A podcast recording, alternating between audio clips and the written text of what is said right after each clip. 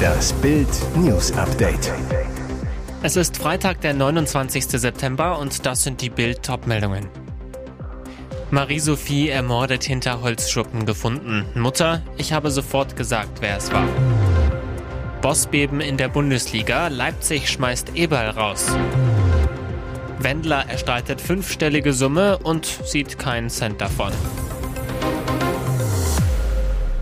Bad Emstal, Hessen. Die Mutter des getöteten Mädchens hatte den Killer von Anfang an in Verdacht. Der 20-jährige Verdächtige, der seit Freitag in Gewahrsam ist, hat sich ersten Ermittlungen zufolge in der Nähe des Waldstücks aufgehalten, an dem Marie-Sophie tot aufgefunden wurde.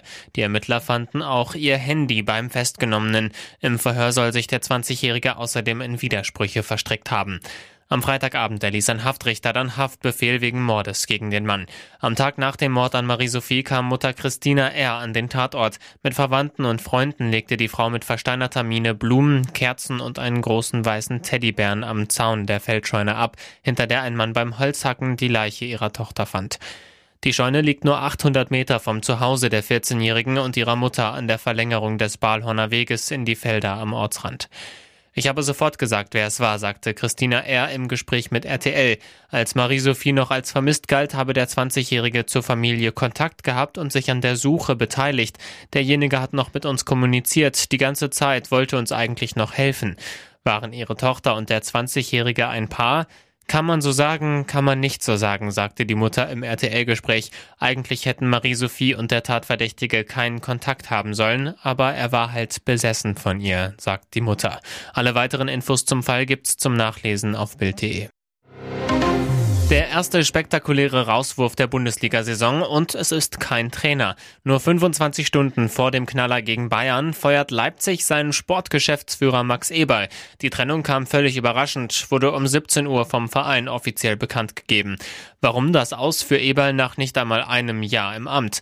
Die Leipziger begründen den Schritt mit mangelnder Identifikation mit dem Verein. Das fehlende Commitment zum Club veranlasst uns zu dieser Entscheidung. Dies geschieht völlig unabhängig vom Kaderumbruch und den sportlichen sportlichen Ergebnissen. Red Bull-Boss Oliver Minzlaff soll unter anderem ein klares Dementi von Eberl zu den Bayern-Gerüchten als neuer Sportvorstand vermisst haben. Erst zuletzt hatte Eberl in Sportbild in Bezug auf das Bayern-Interesse gesagt, ich stehe bei RB Leipzig unter Vertrag. Es geht aber nicht um mich, sondern um das Topspiel der Bundesliga. RB Leipzig gegen Bayern München. Zum wiederholten Mal vermied er das klare Bekenntnis zum Club. Die Mannschaft von RB Leipzig erfuhr die Nachricht von der Eberl-Trennung am Freitagnachmittag kurz vor 17 Uhr. Wie geht es weiter? Ruven Schröder, bisher unter Eberl Sportdirektor, wird bei RB Leipzig befördert und den Job der sportlichen Leitung vorerst übernehmen. Für Eberl könnte der Weg zum FC Bayern frei werden, für den er früher selbst gespielt hat. Dort wird nach dem Rauswurf von Hassan Salihamidzic ein Sportvorstand gesucht. Sein Geld wurde ihm zugesprochen, doch er sieht davon keinen Cent. Schlagersänger Michael Wendler hat den Prozess mit der Musikverwertungsgesellschaft GEMA um die Urheberschaft von 176 seiner Lieder gewonnen. Der Gerichtsstreit zog sich über vier Jahre hin. Gerichtssprecherin Anne Pietzka zu Bild. Das Kammergericht hat mit seinem Urteil festgestellt, dass der Kläger als alleiniger Urheber der verfahrensgegenständlichen 176 Songs anzusehen ist. Die GEMA hatte 42.800 Euro an Tantiemen für die Lieder eingefroren, nachdem nicht klar war, ob der Wendler oder seine Ex-Frau Claudia Norberg die betroffenen Songs geschrieben hatte. Und das kam so. Während Wendlers Insolvenzzeit hatte seine Ex-Frau bei der GEMA angegeben, die Verfasserin der 176 Titel zu sein, vermutlich um die Tantiemen dafür nicht in Wendlers Insolvenzmasse einfließen zu lassen. Als später ihre Firma aufgelöst und Claudia Norberg insolvent wurde, behauptete Michael Wendler plötzlich, dass er seine Hits Hits doch selbst geschrieben habe. Auch hier lag zu vermuten, dass die Wendlers so umgehen wollten, dass die Tantiemen für die Songs in die Insolvenzmasse von Claudia Norberg einfließen und an ihre Gläubiger ausgezahlt werden müssen. Die Auszahlung der 42.800 Euro nebst Zinsen gehen allerdings nicht an den Wendler selbst, sondern direkt an das Finanzamt, wo der Sänger mit rund einer Million Euro Schulden in der Kreide steht. Richterin Anne Pitzka, die Forderungen waren gepfändet und sind daher an das Finanzamt und nicht an den Kläger zu leisten. Wie echt ist diese Liebelei? Am Wochenende besuchte Sängerin Taylor Swift ein Footballspiel der Kansas City Chiefs gegen die Chicago Bears. Von der VIP-Loge aus feuerte sie deren Spieler Travis Kelsey an. Nun fragen sich alle, was läuft da zwischen dem Popstar und dem Profisportler? Vor allem ihm nützen die heißen Gerüchte. Laut TMZ Sports sind Kelseys Trikots mit der Nummer 87 im NFL-Shop der absolute Verkaufsschlager. So stieg die Nachfrage um fast 400 Prozent. Andere Merchandising-Artikel der Chiefs Chiefs verkauften sich ebenfalls blendend. Auch Kelseys Followerzahlen in den sozialen Netzwerken schnellten in die Höhe. Am Mittwoch schwärmte Travis im Podcast New Heights, den er zusammen mit seinem Bruder Jason, dem Center der Philadelphia Eagles, macht. Ein großes Lob an Taylor, dass sie hierher gefahren ist. Das war ziemlich krass. In der VIP-Loge war unter anderem Kelseys Mutter Donna anwesend, dazu der Profisportler. Ich fand es einfach großartig, wie jeder in der Suite nur großartige Dinge über sie zu sagen hatte, Freunde und Familie. Und weiter, sie sah fantastisch aus und jeder sprach in den höchsten Tönen von ihr. Sein Fazit von Taylors Besuch, ich genieße das Leben und ich habe dieses Wochenende verdammt genossen. Und jetzt weitere wichtige Meldungen des Tages vom Bild Newsdesk. Wurde hier aus Spiel dramatischer Ernst? Was am Donnerstagabend im Reherstieg in Hamburg-Hausbruch passierte, gibt der Polizei bis jetzt Rätsel auf. Zeugen melden um 18.52 Uhr mehrere Bewaffnete in der Tiefgarage des Nettomarkts. Großeinsatz. Die Polizei rückt schwer bewaffnet mit der USE, der Unterstützungseinheit für erschwerte Einsatzlagen, an. Die Spezialeinheit umstellt das Gebäude. Supermarkt sowie ein Dönerladen werden evakuiert. Mit Waffe im Anschlag durchsuchen die Elite Polizisten die Tiefgarage, können dort zwei Jugendliche, 14 und 15 Jahre alt, stellen. Polizeisprecher Finn Levin. Die Jugendlichen wurden mit einer Soft-Air-Waffe und Munition angetroffen. Auch Sturmhauben wurden sichergestellt. Den Teenagern werden Handschellen angelegt. Im Streifenwagen kommen sie zur Wache. Dann werden ihre Eltern informiert, die die Jungen abholen. Was die Schüler mit Waffe und Sturmhaube vorhatten, ist noch völlig unklar.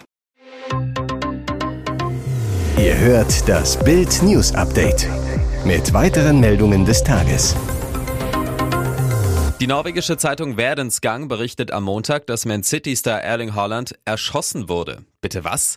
Es fing alles ganz harmlos an. Haaland nahm an einem Fotoshooting mit dem berühmten Fotografen David Yarrow teil. Der City-Superstar ließ sich von den Briten in einer Meeresbucht unweit der norwegischen Hauptstadt Oslo im eiskalten Wasser ablichten, gekleidet als waschechter Wikinger, mit einer Fellweste, langen offenen Haaren sowie einem Schwert und Schild in der Hand. Es entstanden beeindruckende Bilder, über die auch Werdensgang berichten wollte. Die Zeitung schreibt wortwörtlich, der Fotograf David Yarrow hat einzigartige Fotos des Fußballers Erling Braut Haaland Saarland gemacht, der auf dem Anwesen des Milliardärs Arne Fredli in Lisaka erschossen wurde. Hoppla! Wie es dazu kommen konnte? Werdensgang setzt offenbar schon seit mehreren Monaten auf künstliche Intelligenz und die hatte Shoot wohl ganz falsch interpretiert. Der Fehler wurde von der Zeitung umgehend berichtigt und es folgte eine Entschuldigung. Hier ist das Bild News Update. Und das ist heute auch noch hörenswert. Im Einsatz fast getötet, SEK-Hund Matti nach OP wieder im Dienst. Berlins Elitehund war bei einem Einsatz fast getötet worden. Sein Herrchen wurde erheblich verletzt. Jetzt ist der belgische Schäferhund wieder bei seinem Team und hat schon zwei Einsätze erfolgreich gemeistert. Am 15. Juni sollte ein Mann in seiner Wohnung am Lützeufer festgenommen werden. Der hatte sich verbarrikadiert. Das Spezialeinsatzkommando wurde angefordert. Als Elitepolizist Michael mit Matti und drei Kollegen in die Räume eindrang, wurden sie mit kochendem Wasser überschüttet. Der Mann zog ein Messer. Matti stürzte sich auf den Täter, wurde von der Klinge getroffen. Auch die Schutzweste konnte die Stiche nicht abwehren. Er verlor fast sein gesamtes Blut. Zwei Stiche in der Brust waren 20 Zentimeter tief, zwei zerschnitten seine Schultern. Überall flogen Verbandspäckchen durch die Gegend. Meine Kollegen legten Druckverbände an, erzählte Michael. Dann rasten sie nach Zehlendorf in eine Tierklinik. Und als Matti in den Operationssaal geschoben wurde, bemerkte Michael zum ersten Mal bewusst die Verbrühungen. Als er nach Hause kam, war die Familie geschockt, der Vater schwer verletzt, der geliebte Hund fast tot in der Klinik. Einmal mehr wurde klar, dass wir einen gefährlichen Job machen. Einen Tag nach der OP konnte Matti wieder nach Hause. Es war schwer, den Hund zu bändigen, erzählt Michael. Der Kerl braucht Bewegung und Action. Vorsichtig wurde das Training wieder aufgenommen. Dann vor wenigen Tagen der Ernstfall. Alle Teamhunde waren im Einsatz und ein Mann bedrohte Menschen mit einem Messer. Michael übernahm die Verantwortung, Marti schafft das und tatsächlich wurde der Aggressor mit Bravour festgenommen. Wie ein mit einem Gewehr bewaffneter Täter Tage später. Der Beweis, der Hund ist wieder der alte. Ihr hört das Bild News Update. Die Barbarei ist zurück am Hadrian II. Er war einer der berühmtesten Bäume, 300 Jahre alt, ein Solitär. Wunderschön und mächtig stand er an der 1900 Jahre alten römischen Verteidigungsanlage von Kaiser Hadrian. In einer Senke, dem Sycamore Gap, nahe der Grenze zu Schottland. Er wurde im Film Robin Hood, König der Diebe, zur Ikone, als Hollywoodstar Kevin Costner alias Robin von Loxley neben ihm auf der Mauer stand und schrie, ich bin zu Hause. Jetzt ist er gefällt worden, einfach so. Spaziergänger entdeckten ihn, halb über dem römischen Wall liegend, ein trauriger Anblick. Die Finder berichten von einer Markierung und einem sauberen Schnitt durch den Stamm. Am frühen Donnerstagabend stellte sich heraus, ein 16 Jahre alter Teenager fällte den jahrhundertealten Baum. Der junge Vandale wurde festgenommen und kooperiert mit den Ermittlern, wie ein Polizeisprecher sagte.